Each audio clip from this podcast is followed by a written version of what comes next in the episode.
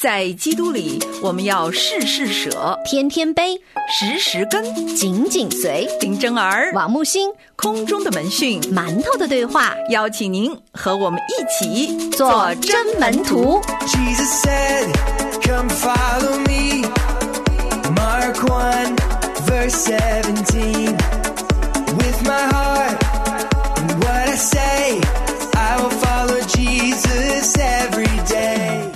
主内的弟兄姐妹们平安，欢迎收听馒头的对话，我是木星，我是真儿。今天在我们的周三用情大不同呢，有一位姐妹给我们写来了一封信哈，这封信特别的长，木星把它总结和归纳一下吧。就是呢，她的先生啊在教会服侍，每周六晚上啊，她的先生呢就会和这些弟兄姐妹们啊在线上来聚会，不是查经，不是祷告，也没有传道人，就是每个人分享一下自己最近的生活经历，轮流主持。基本上参加呢比较固定的就是四五个人，有两个弟兄，三个姐妹。本来是件好事哈，想让弟兄姐妹们都能够在神的话语当中被兼顾。另外的一个弟兄啊，因为要家里生二胎了，所以就不能参加这个线上，就变成了我先生和两三个姐妹。每一次呢，他们聚会的时候都会关在房子里面，而且啊，跟这两三个姐妹在一起线上聚会，一弄就是很长的时间，而且还锁着门不让我进去。我们家也有一个三岁的小女儿需要照顾，我就想问问你们，觉得他们这样线上聚会正常吗？他也特别的提到说，他们这个线上的聚会啊，就是基本上拉家常，说说自己最近的一些状况啊，邻里的遇到的问题啊，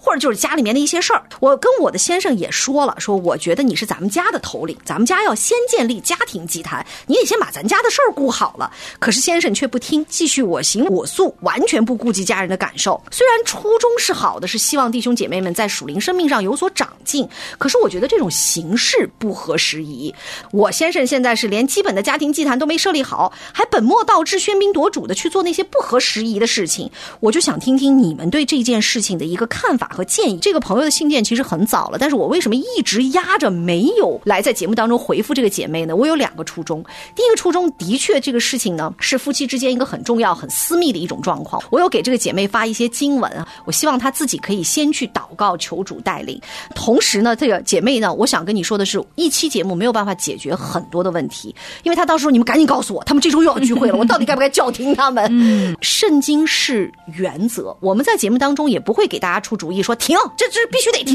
千万不敢让你丈夫干这事儿了哈。其实张二姐的教导也是希望根据圣经的原则来帮助大家。这位亲爱的姐妹呢，你这么长的一封信件里面，其实我相信你也有很多时候是希望可以跟木星、跟真儿倒倒苦水，把你心里面的这些不安全感、难过、被排斥的感觉跟我们分享。不过，我想有一点呢，我需要鼓励姐妹重新去思考的，就是你为何没有参加他们这个线上聚会呢？我不知道当初你先生开启这个聚会的时候，你为什么没有参加？人说了，就人家那个小组，那即便是这样，这个小组其实你也可以鼓励夫妻配偶都可以一起参加的。除了从牧者的身份也好，从自己的配偶的身份也好，我相信我们更多的时候我们的这个初衷是好的，但是这个等到走到一定的阶段的时候，我们也可以时常的去考虑、去祷告，说到底有没有什么解决的问题。不过我觉得这是浮在表面的问题，我仍然相信说你们夫妻之间的问题，恐怕才是你们真正需要注意的。我相信你们夫妻之间有一些沟通交流上、安全感上的欠缺，表示说呢，你在你对丈夫的服侍也好，还有他在教会当中的这个与人之间的关系也好，你并没有非常深的安全感。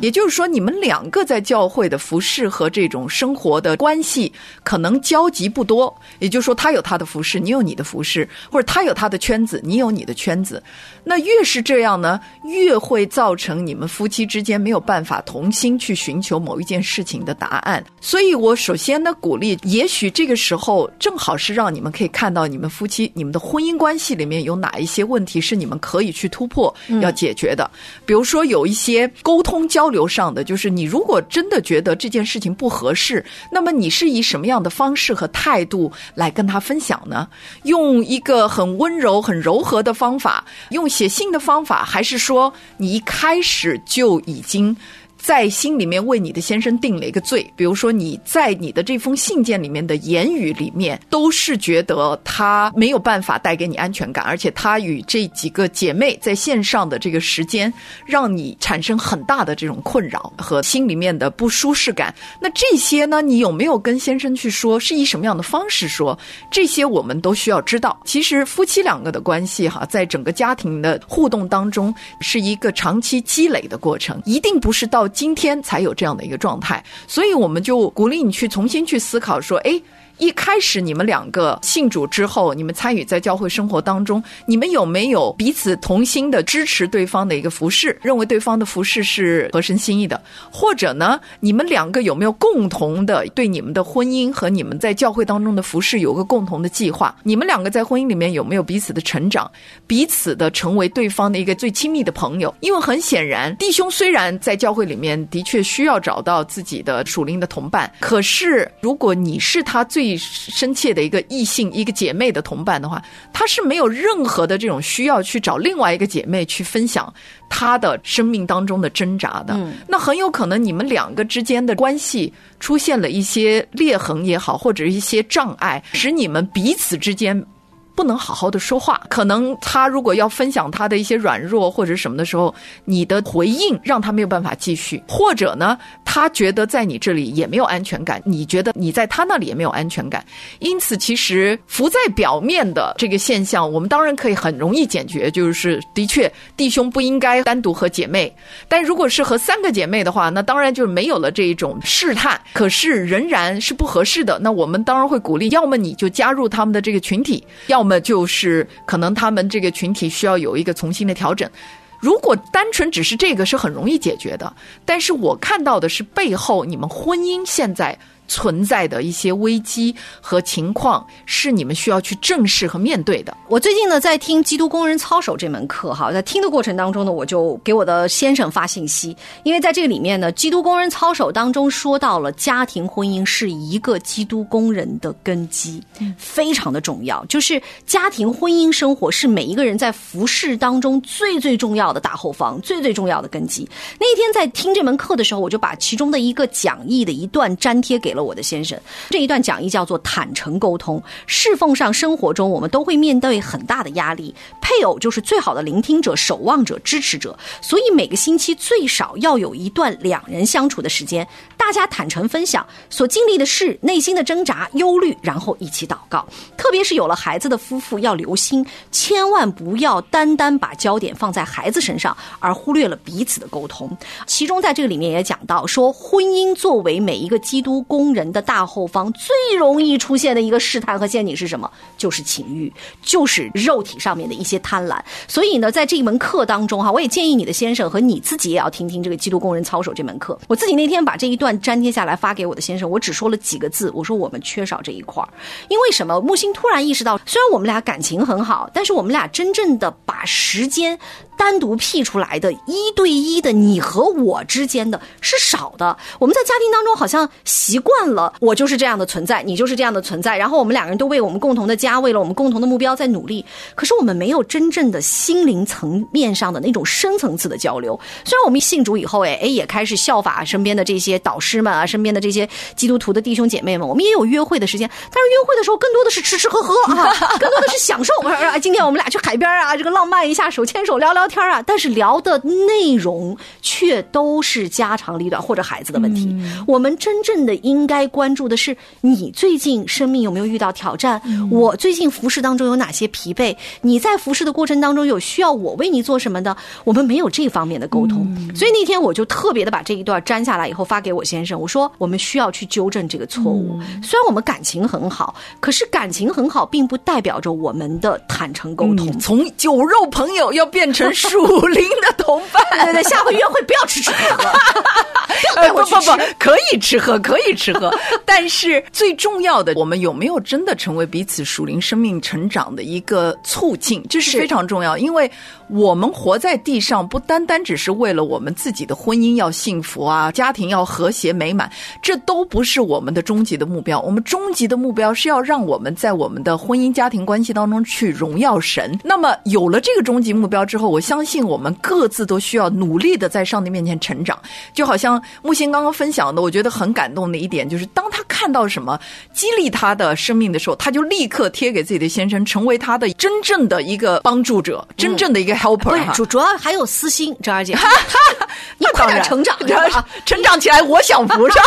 对对，我就是这么想的。其实这个就是一个互动，因为如果。他不成长，你也不会成长的那么快。那你不成长，他就更加的没有办法成长。因为上帝造女人放在男人的生命当中，就是为了让我们激励他们，成为他们荣耀的帮助者。是而每一次当我讲到神赐我们给我们的丈夫做他们帮助者的时候，我都觉得这是一个天大的一个荣耀。这意表着上帝在造我们的时候就已经想着，不行，这人独居不好，我非得要把这最完美的协助一个助手给他之后，他们两个才能够形成一个完美团队和完美的一体，能够反映我的形象，同时又能够完成我给他们的使命。所以本身我们两个就是一个团队的。当然，我们千万不要认为说猪队友就是他，不一定的，很有可能我们一有这个态度的时候，那个猪队友就成我自己了，就成我们嗯自己了。所以每一次当婚姻当中有问题的时候，我们都鼓励我们从我们自己先去着手看一看，主啊，你有什么要我改的，有什么我需要成长的。而不是说先把眼光定睛在对方身上，因为说实在的，每一个人只要看对方，我们一定可以看到对方做的不足的地方。但是你要去发掘对方好的地方，是需要从上帝的眼光当中去看的，因为只有看他如神恩典当中新造的人的时候，你才会再有爱，再有包容，再有忍耐，再有一个持续不断的动力，让你去继续的建造你们的婚姻关系。是，另外呢，我们这些做妻子的、做助手的，也要向神来求智慧。木星有一个属事的技巧哈，是我信主以前我就发现了，一定要跟你的先生的朋友成好朋友。为什么？因为你们有共同朋友的时候呢，就会避免很多的一些矛。就像你跟这些姐妹们其实没有直接的关系的时候，你就开始怀疑了，人就开始遐想了啊，他们关在那个房子里面说什么呢？说的都是家长里短，这久而久之会不会产生一些什么不太好的关系和情愫？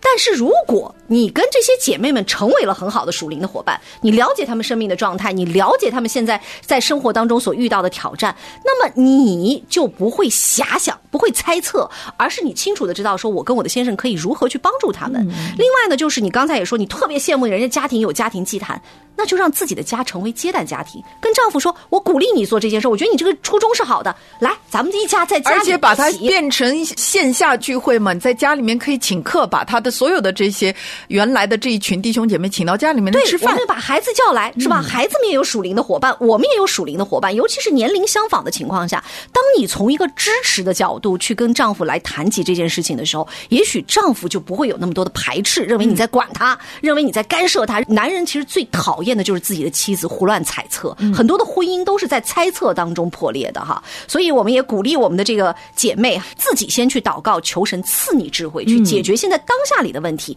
然后求神去弥补你们婚姻当中的裂缝。是的，今天我们馒头的对话就是这样了，明天的同一时间不见不散，拜拜。拜拜。Who said that you weren't beautiful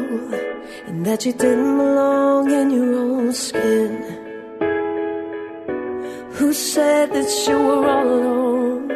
and that you're never gonna find love again? So many little words, so many little lies that have followed you all of your life. Looking for the truth. Look into your eyes and you'll see it's been there the whole time.